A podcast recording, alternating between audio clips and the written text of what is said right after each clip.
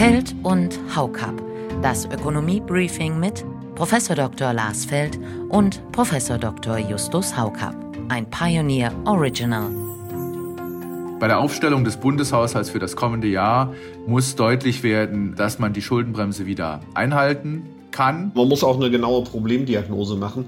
Liegt es am mangelnden Geld oder hat das andere Gründe? Ja, es gibt ja Menschen, die Ökonomie studiert haben und der Ansicht sind, es gibt keine Beschränkung finanzieller Ressourcen.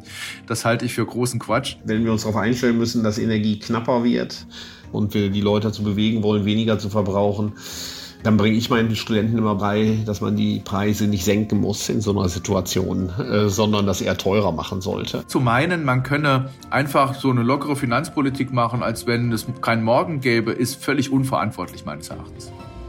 Der wie üblich kurze Einblick zur Einstimmung. Herzlich willkommen damit zu einer weiteren Ausgabe dieser Podcast-Reihe von The Pioneer. Ich bin Josie Müller, die Redakteurin in Berlin und wieder zugeschaltet sind unsere beiden Chefökonomen Justus Haukap und Lars Feld. Schönen guten Tag auch an Sie beide. Ja, schönen guten Tag, Frau Müller. Schönen guten Tag, äh, sehr geehrte Hörerinnen und Hörer. Hallo, lieber Justus. Wir freuen uns heute mit Ihnen, liebe Hörerinnen und Hörer, aktuelle wirtschaftspolitische Themen äh, zu diskutieren und so ein paar Einordnungen vorzunehmen, oder Justus? Genau. Ähm, hallo, liebe Frau Müller, lieber Lars äh, und natürlich äh, Lars Patrodis, liebe Hörerinnen und Hörer. Herzliche Grüße aus Düsseldorf. Freue mich wieder den Sonntag mit Ihnen virtuell ein bisschen verbringen zu dürfen.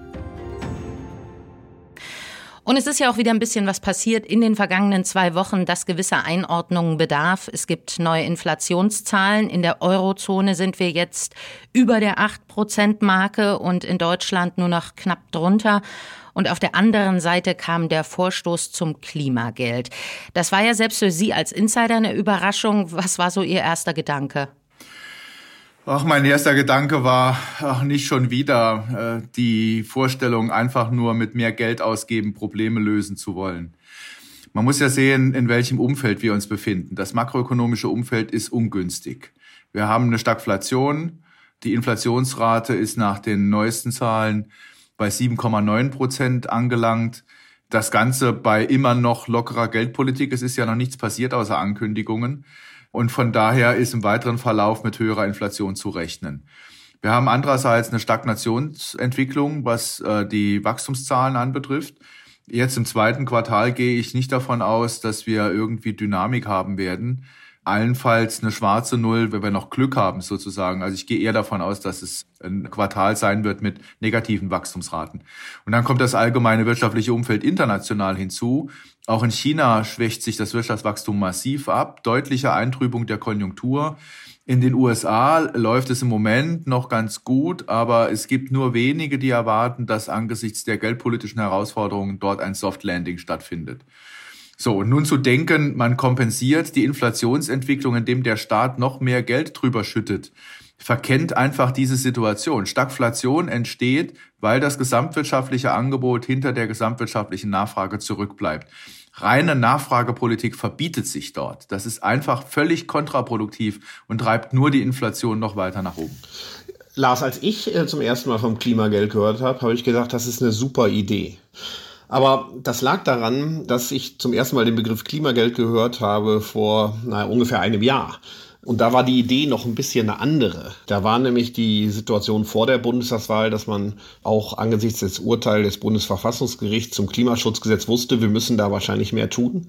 Die Idee war, naja, wenn wir jetzt den CO2-Preis zum Leitinstrument wirklich der Klimaschutzpolitik machen wollen, dann werden wir wahrscheinlich höhere CO2-Preise brauchen. Aber dann sollten wir das Geld, was wir da einnehmen aus den höheren CO2-Preisen, nicht einfach in den Haushalt stecken, sondern den Bürgerinnen und Bürgern zurückgeben und auch dafür sorgen letztendlich, dass die Unternehmen wettbewerbsfähig bleiben. Das ist noch ein bisschen andere Baustelle, aber erstmal auch die Bürgerinnen und Bürger kompensieren. Also nicht einfach die Bürger nur zusätzlich belasten, sondern eigentlich einen Großteil des Geldes zurückgeben. Denn bislang war es eigentlich so, dass aus den CO2-Einnahmen in erster Linie Subventionen finanziert hat, also für die Elektromobilität und für andere Dinge, die tendenziell, wenn man ehrlich ist, eher den etwas besser Betuchten zugutekommen, denn äh, die Subvention für ein Elektroauto, davon hat ein einkommensschwacher Haushalt typischerweise relativ wenig. Und deswegen war die Idee, lass uns den Bürgerinnen und Bürgern was zurückgeben, relativ simpel. Jeder kriegt einfach einen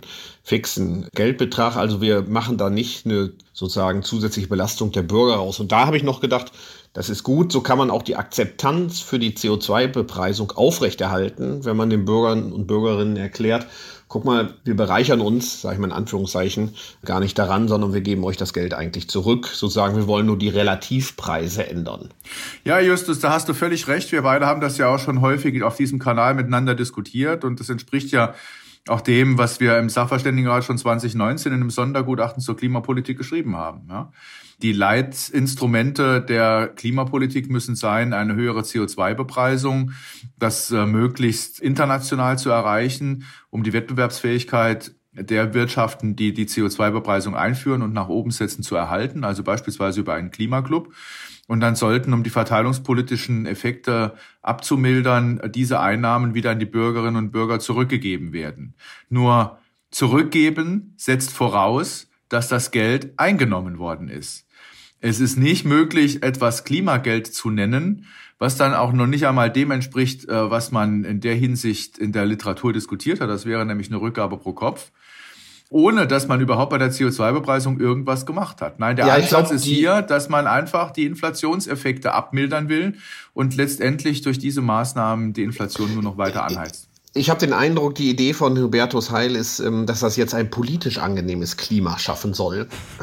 Ja, aber zur Klimaverbesserung hat das jetzt innerhalb der Ampel zumindest nicht beigetragen. Eher im Gegenteil. Naja, vielleicht zum äh, politischen Klima für die Niedersachsenwahl. Wie auch immer, also die, die Frotzeleien beiseite. Das ist äh, bedauerlich, sagen wir mal. Der Begriff scheint irgendwie populär zu sein, aber die Idee, die sich mal dahinter verborgen hat, die scheint sich entfernt zu haben. Äh, und von daher hast du völlig recht. Als ich jetzt erneut, sag ich mal, davon höre, ähm, habe ich auch gedacht, also Inflation äh, damit zu bekämpfen, dass man die Nachfrage ankurbelt, bedarf einer ökonomischen Theorie, die mir noch nicht bekannt ist. Genau. Ja, Geld auszugeben, das man nicht hat, allerdings nicht, das kennen wir schon lange.